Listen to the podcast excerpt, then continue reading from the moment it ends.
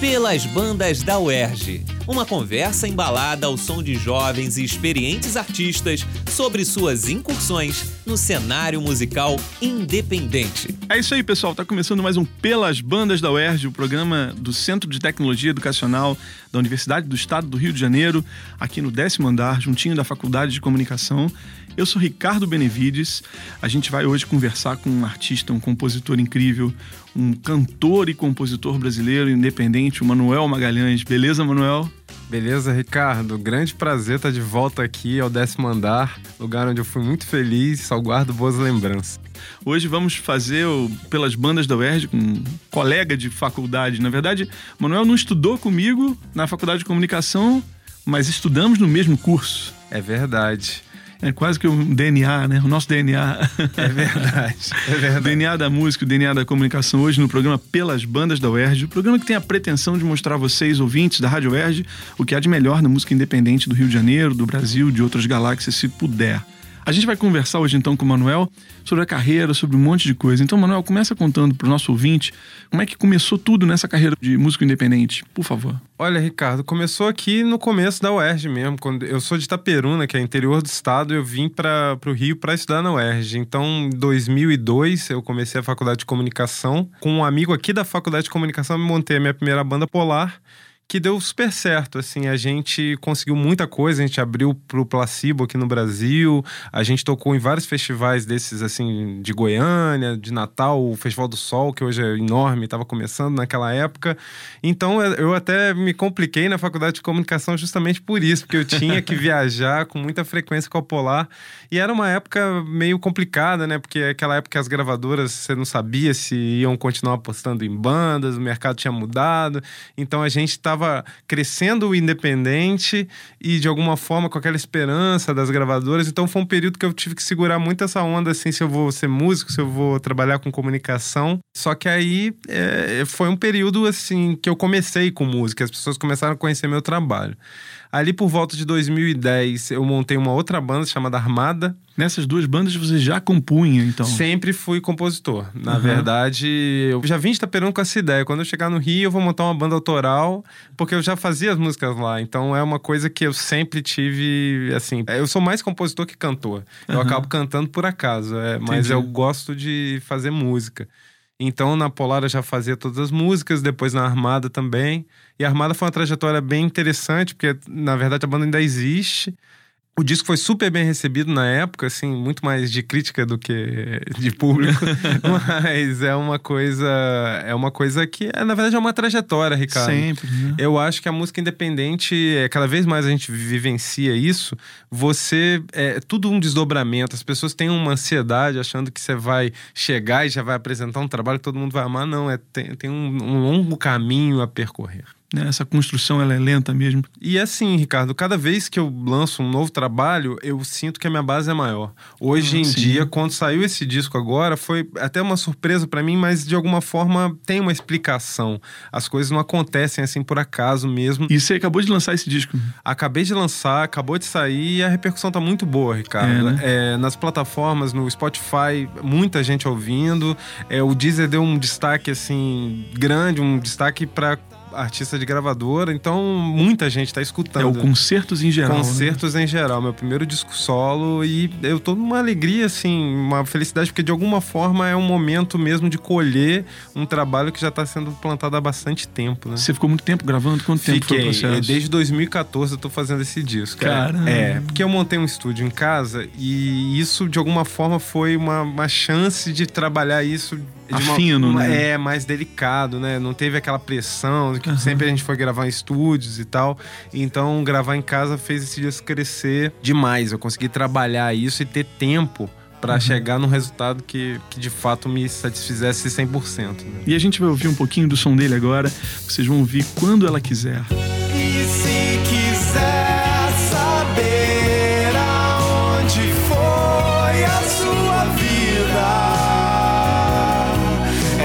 Pensar três vezes antes de responder. E se quiser saber quem te levou à ilusão, diga que a vida diz sim toda vez que ela diz não.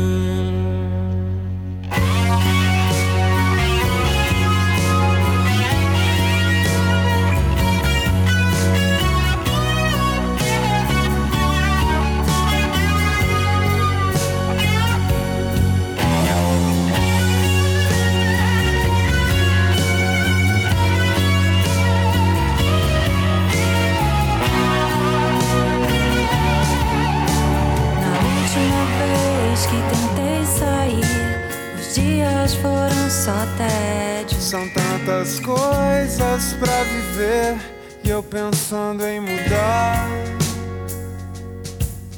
De trabalho, de pai, de cidade, de lar, de todas as coisas que me fazem voltar pra você outra vez. dizendo que foi engano, que um dia ainda volto de vez. Quando ela quiser, vocês acabaram de ouvir com Manuel Magalhães, esse som tão bacana. Tem uma participação, uma voz feminina, como é que Sim, é? é a Vivian Benford. Ela já tinha participado lá atrás, nesse primeiro disco, nesse primeiro EP que a gente lançou da Polar, essa banda que eu montei quando tava aqui na UERJ ainda. E de alguma forma, esse meu disco, como era o primeiro solo, eu quis fazer essa coisa assim de trazer gente que tá comigo e convivendo comigo há muito tempo, né? Fazer uma coisa quase familiar mesmo. Você conseguiu então fazer ao longo desses quatro anos o disco gravando em casa. Mas Isso. como é que foi com os demais músicos? Agora para apresentar isso em shows, é é a mesma banda, é a mesma galera que gravou? É, então, é difícil ser a mesma galera porque eu consegui participações assim incríveis. Tem o Antônio Guerra, que toca sanfona em duas faixas, que é um pianista toca martinalha. É, o Marcelo Sebuquim, que fez todos os arranjos de metais, que é um cara sensacional também. As participações foram tão variadas que é até difícil fazer essa transposição pro ao vivo. A gente ouve teu som entende que tem umas referências aí muito claras. Eu identifico aí mu- muito MPB, eu identifico Los Hermanos, que você deve ter ouvido um bocado. Eu vejo assim que tem alguns acentos do rock brasileiro.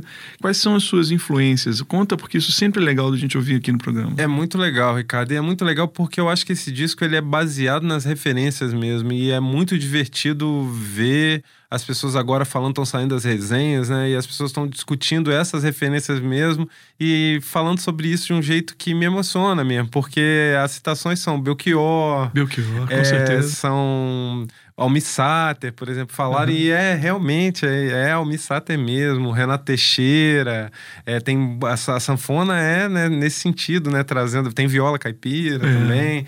Por exemplo, quando ela quiser que a gente ouviu, Uhum. é uma faixa pra mim, George Harrisiana, né? Lembra o George Harrison como a primeira fica também, essa coisa. Porque, na verdade, esse nome Concertos em geral, ele vem da ideia de, um- de uma certa coisa antiga, assim, sabe? Essas, essas lojas de consertar sapato, consertar relógio. É um ofício, né, que é cada vez mais especializado. E o compositor, né, popular, virou um ofício meio que assim. Vou consertar o afeto, né? Vou consertar de alguma forma uma coisa que as pessoas, que a psicanálise não alcança, né? Então eu acho que a minha ideia era isso, né? De conseguir de alguma forma fazer uma ode a esses compositores. Música popular eu acho que tem uma força, né? Porque essa coisa da, da música americana tá muito no rádio e Sim. tal. É meio que deu uma distanciada dos compositores das pessoas, né? da, da juventude, talvez, sei lá. Não quero ser muito É. velho falando sobre isso, não. Mas é a canção popular, essa de três minutinhos, sabe? Aquela que toca no rádio. Chiclete, né? Aquilo tem uma força quando é. Os Beatles, né? O Sim. que, que são os Beatles? Os A Beatles são gente isso. vive falando desse tema aqui no programa porque os artistas vêm e, e muitas vezes eles estão atrás é disso, né? Dessa canção que tem uma potência total com 2 minutos e 50, uma coisa que né, vai ficar no, no ouvido da pessoa por anos a fio, né? Eu acho. É até uma epígrafe que eu digo desse disco. Tem um disco dos Mulheres Negras. E, ele, e eles têm uma música que chama Música Serve Pra Isso. Música que fala sobre exatamente isso, sabe? Que tem micro-ondas, avião, cumpra a sua função, calma um coração que sangra, né? Mas aí você chega no é, entre numa rádio e cante. Música serve pra isso. Música serve é pra transformar a gente mesmo. Que maravilha. A gente está pelas bandas da UERJ conversando com Manuel Magalhães, lançando disco. E a gente vai ouvir mais uma canção dele agora. A gente vai ouvir Fica. Um pouco com você.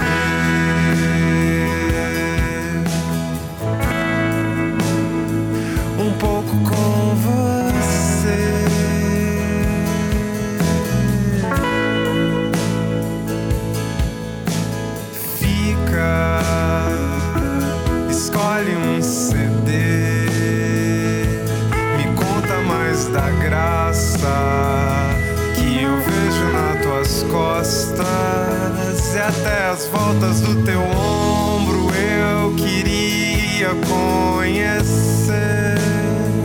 Desculpe se é dizer demais, talvez seja o banho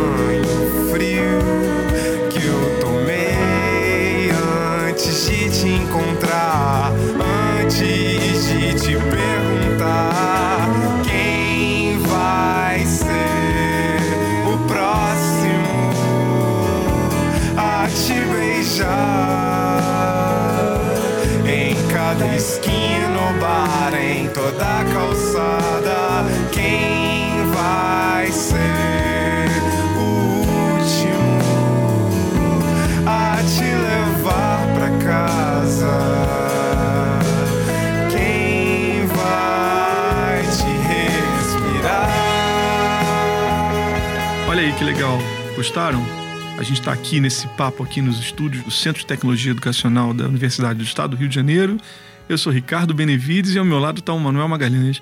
Manuel, aqui no Pelas Bandas da UERJ a gente sempre tenta também recuperar um bocado do que é essa trajetória do músico na relação para fazer show, para alugar, para achar espaço, para mostrar o som, né? Como é que tem sido, assim, com as outras bandas? Você já falou um pouco com a Polar e com a Armada, mas me conta também um pouco sobre como é que é, assim, a, na carreira solo, a batalha para achar espaço. É, Ricardo, eu acho que hoje tá mais fácil justamente por isso. Já tenho uma trajetória, já conheço muita gente e muita gente, assim, já conhece meu trabalho. Para um artista independente isso é difícil, né? Sim. Hoje em dia eu acho que essa coisa do Deezer... Mas você tá nisso há quantos anos? Ah, desde 2002, então são, hoje 16 é, anos, 16 anos, é muito, é É, muito bastante chão nessa com brincadeira, certeza, né? com e aí certeza. você vai vendo também, Ricardo, que iniciativas aparecem e somem, aparecem e somem. E poucas coisas se mantiveram durante esse tempo todo. Mas essas coisas são muito fortes, então naturalmente é uma rede que de alguma forma segura, sabe? Então, a partir do momento que você já tem, de alguma forma, um trabalho reconhecido, é, isso ajuda, já não é mais tão difícil quanto já foi. E os laços, né? As conexões, né? sim, com outros sim. músicos. Sim, tem uma sim. coisa de um indicar o outro. Sim, sim. Um participa do show do outro. É, sim. Eu, eu acho que assim, eu vejo essa coisa do independente com muita esperança. Eu acho que tem muita gente conseguindo, de alguma forma, fazer carreiras é, que são à margem dessa coisa indústria. Eu acho que as pessoas estão conseguindo. É, de- é difícil alcançar um determinado público, mas eu acho que é só o trabalho mesmo, Ricardo. É, e assim, essa coisa de show, eu acho que agora, naturalmente, assim, eu já tenho, eu já tenho um produtor, eu já tenho, entendeu? Uma assessora de imprensa. Isso de alguma forma, isso já facilita. Depois de tanto tempo, as coisas melhoraram. Não, lógico. Agora, e aí nessa trajetória, quando você mira lá na frente, quando você pensa num som pra fazer, você tá lançando um disco agora, né? Mas quando você pensa assim, não, carreira no longo prazo pra mim vai ser. Conta aqui. Eu acho que é manter essa coisa da canção, essa coisa da estrutura de- da canção, porque eu sou um compositor, então eu acho que minha carreira, na verdade, é acumular esse histórico de canções, né? É com fazer um cancioneiro próprio de, com a minha cara, com a minha autoria. E, na verdade, com essa coisa de poder gravar em casa eu, e dominar cada vez mais a técnica de gravação, eu acho que eu quero reduzir ao mínimo, sabe? Conseguir fazer isso de uma forma muito natural. Eu gosto muito desses cantores que se sustentam, sabe? Neil Young consegue fazer ali o violão dele. Compõe, ele. toca tudo, produz, Exatamente. canta, faz Eu o acho- backing. É, e assim no Brasil, a Adriana Calcanhoto, É. sabe? Essa coisa assim, ela senta ali com aquele violão e é, tá definido. É Aquilo né? ali já tá pronto, não precisa mais ninguém, né? Então eu, eu- o que eu quero é isso, é de alguma forma é, me bastar também. Já que ele falou de gravar, a gente vai ouvir pra gravar na sua secretária eletrônica. Mas presta atenção, tudo bem se for tarde. A vida pode dizer onde eu perdi a fé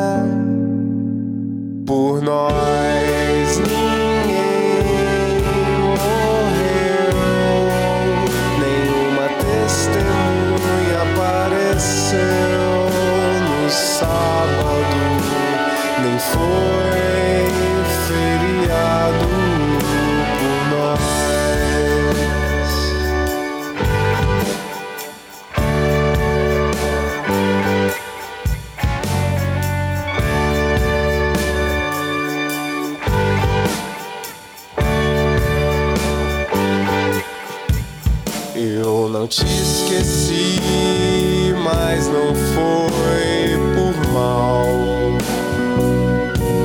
Em todos os motivos vi alguém tentando ser você. Eu não te esqueci, mas esse Para gravar na sua secretária eletrônica do Manuel Magalhães, esse procedimento que você falou sobre aprender a gravar e construir, você tem feito ao longo dos últimos anos? Conta um pouco para os artistas, porque na verdade parte do nosso público também é composto por músicos que não tem ideia, na verdade, de como é que isso é possível. É, é só um software, você está trabalhando com um equipamento, sabe, muito sofisticado. Como é que funciona esse mecanismo para você? Na verdade, quando eu comecei, isso era muito difícil, né? Mesmo já, já era uma- um período de mudança, nos anos 70, 80 era muito mais difícil, mas no- nos anos 2000 já era um pouco mais fácil, mas também não era tão mais fácil. Essa coisa ainda não tava tão. ainda não era 100% em casa mesmo. Hoje em dia, com a- o avanço da tecnologia, sim, você pode desde fazer uma gravação rudimentar com mais facilidade, quanto ter equipamentos bons na sua casa para conseguir. Porque essa coisa da gravação, ela já é um aprendizado que as pessoas já estão trabalhando desde os anos 50. Claro. Então, informação ali sobre como fazer o melhor. E, na verdade, os melhores equipamentos foram feitos nessa época. Sim. Os grandes equipamentos de estúdio foram feitos nessa época. A tecnologia torna mais portátil e mais fácil, mas os grandes sons são dessa época. Não é à toa que todos os softwares que imitam, imitam essa fase ali que era valvulado, nos anos 70 e tal. Mas, assim, eu fui aprendendo com o percurso. Eu fui ficando curioso. Como é que você faz isso? Como é que funciona? O que, que precisa para uma sala ter, ter Essa um- acústica, É, né? o que tem que ser feito? Que microfone grava o quê? De que forma? E isso, isso é muito bom com a internet, porque você tem tudo. Tutorial ao pra tudo. Pra tudo, Pra né? tudo, pra tudo. Você quer saber como foi gravado o disco do Led Zeppelin? Tem lá o cara ensinando como é que foi. Ou você entra num fórum, os caras descrevem exatamente quais foram os microfones, em que posição estavam os microfones. né? Eu comprei, tem um livro do engenheiro dos Beatles, que ele fala cada detalhe. George Martin? É, Não, é o Gil Emery. É, Gil. Isso, ele fala exatamente como ele posicionava os George microfones. Martin é o produtor. É o produtor, É. exatamente. Ele detalha cada, cada coisa, assim, do, do revólver, do Sgt. Pepper, ele conta detalhes. Manuel, conta pra gente um pouco, então, como é que o público vai encontrar a tua música agora. A gente pode encontrar, então, o teu disco para o concertos em geral no Spotify, no Deezer. Isso, em todos, ah, iTunes, Apple Music, Music. Google Music, todas as Tidal. Pode entrar também no manuelmagalhães.com.br, que tem para baixar lá de graça, também E no Manuel Magalhães também tem contato para show? Dá tem, um contato tem aí, é, contato. É, faz? contato arroba manuelmagalhães.com.br, fácil. Pra contratar. É, Instagram, Facebook é barra ou Manuel Magalhães, tá, não tem erro não. Tá fácil de achar. Tá fácil de achar. E a partir de hoje vocês vão ouvir Manuel Magalhães na Rádio Erge. A gente está chegando ao final do programa. Que alegria contar com você aqui. Obrigado Muito- demais. Muito obrigado, Ricardo. Foi um prazer voltar ao ERG. Eu já tinha bastante tempo que eu não voltava, então fiquei muito feliz aqui. Eu amo esse andar, eu amo essa universidade. Oh, que a gente tem que valorizar esse espaço. Parabéns pelo que vocês estão fazendo. Pô, obrigado. Manuel Magalhães, formado em Relações Públicas aqui pela Faculdade de Comunicação Social. O programa Pelas Bandas do Oeste está chegando ao fim. Eu quero agradecer a você que está aí nos ouvindo. Programa Pelas Bandas do Oeste tem produção da Eneida Leão, tem trabalhos técnicos do Daniel Barros, Gleidson Augustos, Eduardo Sobral. Eu sou Ricardo Benevides, a gente volta em breve. Muito obrigado e até a próxima. Pelas bandas da UERJ. Apresentação: Ricardo Benevides. Equipe técnica: Daniel Barros, Gleidson Augustos e Eduardo Sobral. Locução: Michel Fontanes. Produção: Rádio UERJ. Realização: Centro de Tecnologia Educacional CTE SR3.